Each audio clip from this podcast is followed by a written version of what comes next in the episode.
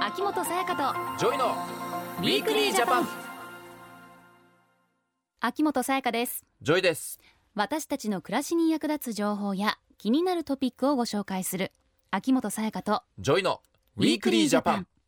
先週は川で安全に楽しむために気をつけることをお話ししましたがうんジョイ君は最近山登ってますかえ山うんどのレベ ルで登山ってことなかなうんロケでちょっとうんその山の方に行くとかはあるけどさ、かはいはいまた山をガンガン登って頂上を目指しますみたいなことはないよ、うんうん、最近私はね、うんその番組のロケで岐阜の山をこう走り回りましたよ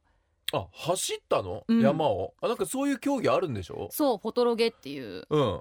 こう大会でやって走きたりんだましたけども、ううんんまあね夏休みに登山やトレッキングでまあ山に行こうと計画している方も多いんじゃないかと、まあ増えるだろうねうん、そこで今日のテーマは「甘く見ないで山のレジャーを安全に楽しむ方法」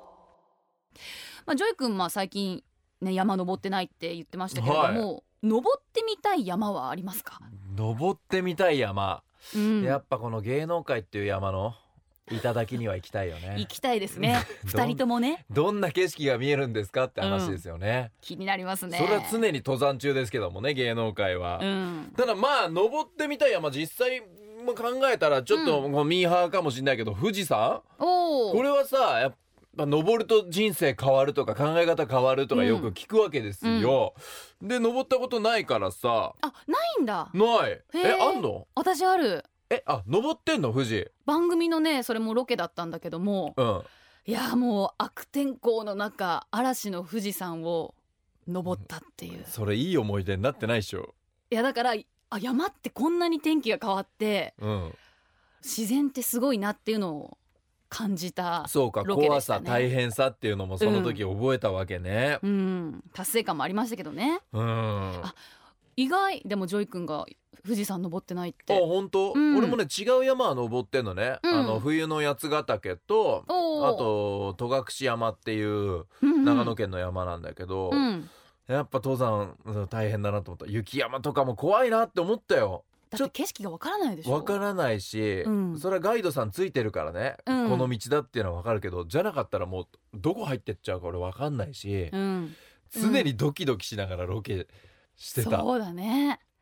確かに、まあ、気分転換ねできたりとかいろんな四季折々の景色が見れて楽しいっていうのもありますけどうん毎年登山中の事故だったり遭難だったいりや痛ましいニュースも耳にしますからいやねそうだよだから山のことをそんな知らないで登っちゃう人ある意味ノリで登っちゃう人っていうのもきっと多いし、うんこういう道具が必要だとかさうんこれだけのもの必要だっていうのはあんま分かんないままチャレンジしちゃう人いるじゃん、うんそりゃだから遭難とか事故起きるなって思うようんどんなに登り慣れてる方でもリスクがあるとこじゃない、うんって考えたら普段登らない僕らがチャレンジする時ってその何倍もきっと危険なんだろうなって思うよね。うん比較的天気に恵まれることの多い夏の山でも遭難することがあるみたいですからそっかスペシャリストに山のレジャーを安全に楽しむ方法を伺っていきましょう、そうしよ秋元才加とうジョイのウィークリージャパンさてここからは警察庁の小部典弘さんに加わっていただき山での遭難についてお話をしていきますよろしくお願いしよろましすはい、よろしくお願いします。小部さん山での遭難は実際にどれくらい発生してるんでしょうかはい、平成29年の山岳遭難発生件数は2583件、遭難者は3111人です。うん、遭難者のうち死者・行方不明者は354人となり、統計の残る昭和36年以降最多となりました。えー季節では特に7月、8月の発生が多くなっています。いや増えてるんですねで、うん結構このね死者の方行方不明者の方、うん多いね多いですねこんなに見つからなかったりうん命落としちゃったりするんだね、うん、具体的にはどんなケースが多いんですかはい山岳遭難に遭われた方の目的別ではハイキングや沢登りなどの登山目的と山菜キノコ採り目的で全体の約8割を占めていますうん遭難のパターンで見てみると道迷いが全体の約4割を占めており、うん次いで滑落や転倒が多くなっています道迷いのケースでは登山ルートや積雪状態などの山の情報を集めるなどして事前にしっかりと準備をしておけば避けられたと思われる遭難も多く見られますおーやっぱり準備だよねうん、しっかりしていくことだねうんこう山行こうってなった時に俺はじゃあね勝手に、うん、でも行けば登る道ってもうでできてんでしょって、うんそのルートがあるってねルートがあるからかそれに通りに行けばいいんでしょ、うんっていうふうに思っちゃうんだけど多分そうじゃなかったりするんだろううね、ん途中で外れてたりしてあれ、うん外れてんじゃんそうねで、も気づかなかったりするんうん、だよねきっとね。観光地にある山はね大体ルートできてるけど、うん、違う山もあるからねそうだよ、うんあとこれ山菜取りとかさそういうの言って入るとってっちゃいますねどんどん奥が入ってってあっちの方が取れるこっちの方が取れる、うんあれ今どこにいんのうんっていうことになっちゃったりするってことですよねおぶさん多分ね。うん、そううですねですそようねで。すよね危ないよねう。ん、では安全に登山を楽しむためにはまずどんなことが大切になるんでしょうかう、ん。まずは無理のない登山計画を立てることですうん登りたい山が登れる山とは限りませんそうか。うん今の自分の体力や経験に見合った山や登山コースを選んでください昔登ったことがある山でも年を重ねるうちに体力が低下するなどして昔と同じように登れるとは限りませんうんそうだよね。うん一番いい時の自分を覚えてるから。 うんそれでもどんなスポーツでもそうじゃ確かん。にもう昔サッカーできたけど今やったら全然動けないとこ俺もあるわけですよ。うんだからイメージだけはあるからさ。うんでも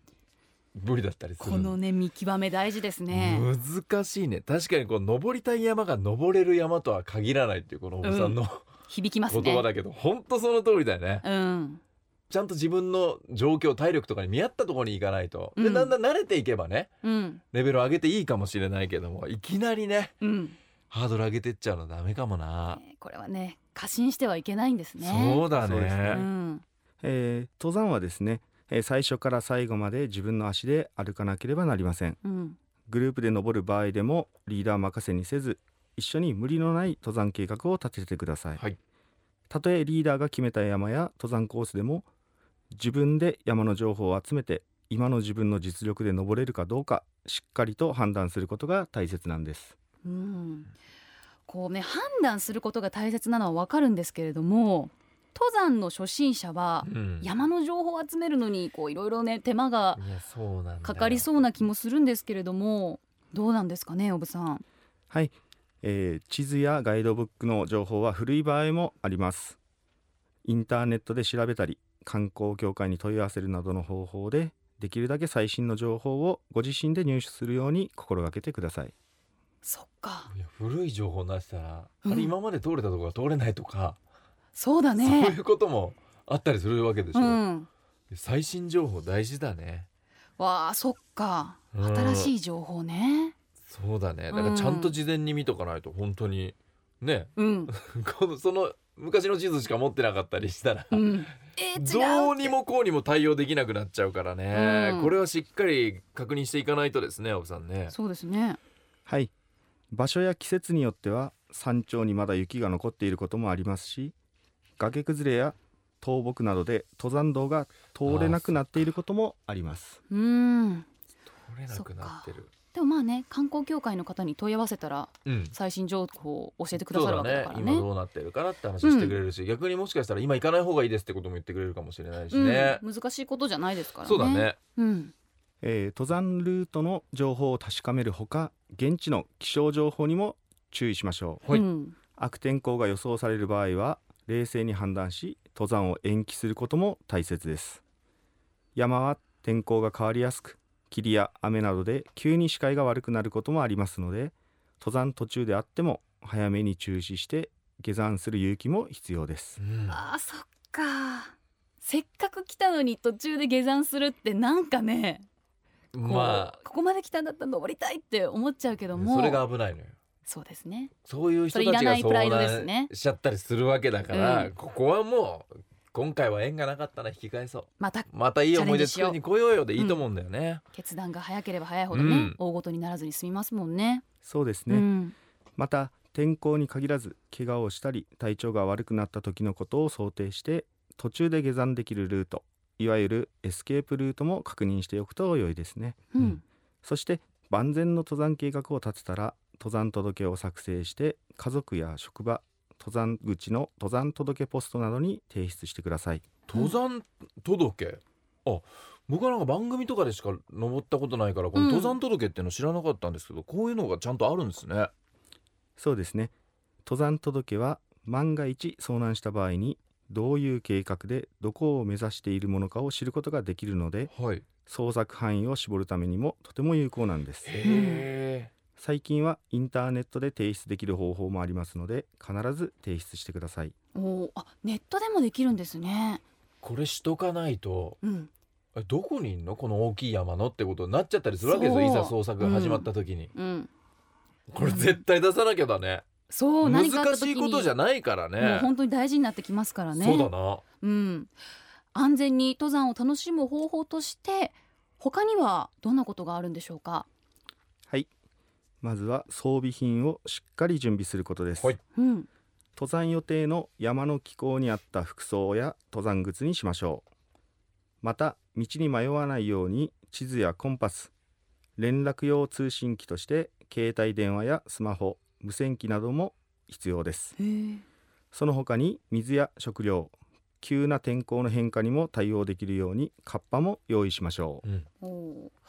あとは万が一携帯電話やスマホのバッテリーが切れた時のために予備のバッテリーも用意した方がいいんですよね。そうですねうん、万が一遭難した時に助けを呼ぼうとしたらバッテリーが切れていて連絡できないなんてことにならないよう予備バッテリーも必ず持っていくようにしましょういやもう絶対持っていかないとね、ねえ命綱ですよ携帯が切れちゃって連絡がで途切れたとかニュースでもよく聞くじゃない、うんうん、これ必需品ですいね。やそうよもう携帯もちろんだけどさっき言ってたこのちゃちゃんと登山靴にするとか洋服とか、うん、よく なんか T シャツで入っちゃう人とか聞くじゃんビーチサンダルとかでしょ、サンダルとかで入ってっちゃってう、んでどんどんどんどん寒くなってくるとかうさ、ん、で食料も別にそんないらないだろって感覚で入っちゃう人もいるけど、これ絶対ダメだね絶対ダメです。ちゃんとしないとはい。まあ、そもそも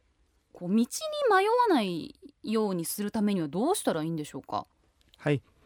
登山中はこまめに地図とコンパスで自分の位置を確認しましょうん。う万が一迷ったかもしれないと思ったら、うん不安な状態のまま進むのではなく位置がわかるところまで引き返してくださいおーはい。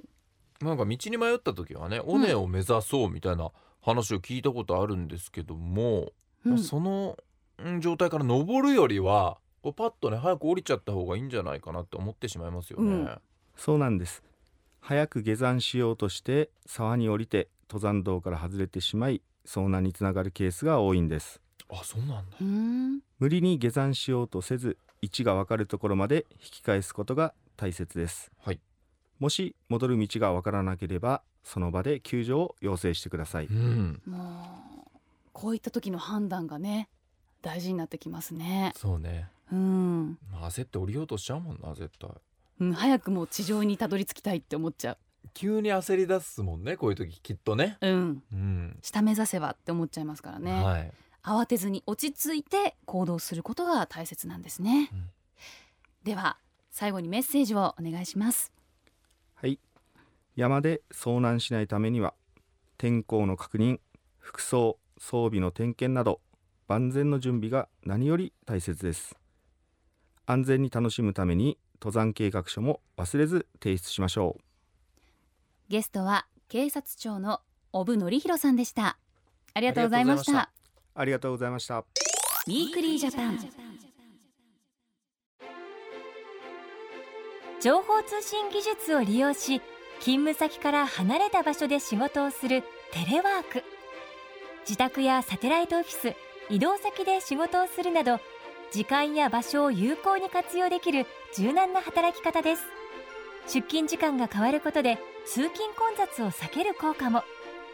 また育児や介護をしている社員の働きやすさだけでなく業務の効率化などのメリットもありテレワークに取り組む企業が増えています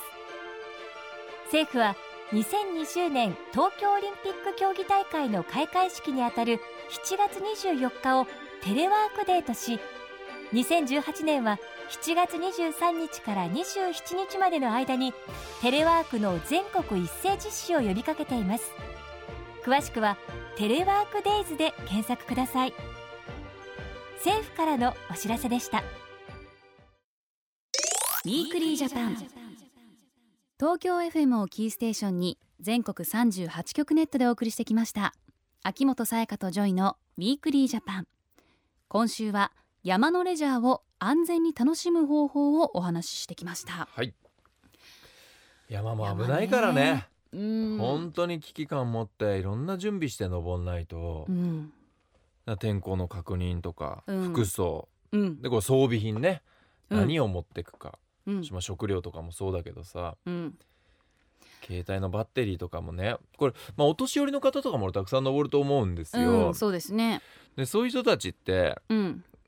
まあ、携帯は、まあ、持ってるとは思うけどうんこれ予備のバッテリーとかってなんか若い人が持ち歩くイメージだったりするじゃんわかる携帯の。だからそういうのしっかりうんうんこれねご年配の方々も、うん、持ってほしいよね。リーダーに任せずに自分の命はね自分で守らなきゃいけないですからだねうんあとはねこうやっぱ本当山を知ってる人と一緒に行くっていうのは大事だと思うんだようん意外とじゃあ自分たちの仲いいメンバーで集まろうってなった時に、うん山に詳しくない人しかいない時もあると思うのね、うんだからなんとなくの登山に出発してしまって、うん蓋を開けてみたら遭難して遭しまう難しちゃったとかもあると思うんだけど、うんしっかりと山のことを分かってる友達だったり仲間だったり、ううんーんっていう人と一緒に行かないといけないなっ確かてに思うよね。うんまあおぶさんのお話にもあったようにその事前準備で結構防げるところもたくさんあるっておっしゃってましたからねそうだよ、うんあ登山届ねしっかり出してそしたら買いあ出してください今遭難しちゃってるこの人たちはこの辺にいるんだっていうことが、うん助ける側もわかるから、うんそれ大事だね山広いですからね本当そうだよ、うんうん、そう俺も決して別に難しいことをしろって言ってるわけじゃないから、うんいつもそうだけどさ、うんねちょっとの手間でできちゃうことだけだからさ、面倒くさがらずにそうそうそうぜひ、命を守るためにうんということを考えてさ、ね、先週の川もそうでしたけれども、うん、こう安全にぜひ山も楽しんでいただきたいなもとちろん思います素晴らしいことですから山のレジャーとか楽しいからね。うん、うんそして来週はインターネットや SNS をきっかけにした犯罪のお話です知らないうちに巻き込まれてしまう子どもたちも多いそうなので、被害に遭わないための対策などスペシャリストに伺っていきたいと思います、はいぜひ聞いてくださいお相手は秋元才加とジョイでした。また来週また来週秋元才加とジョイのウィークリージャパンこの番組は内閣府の提供でお送りしました。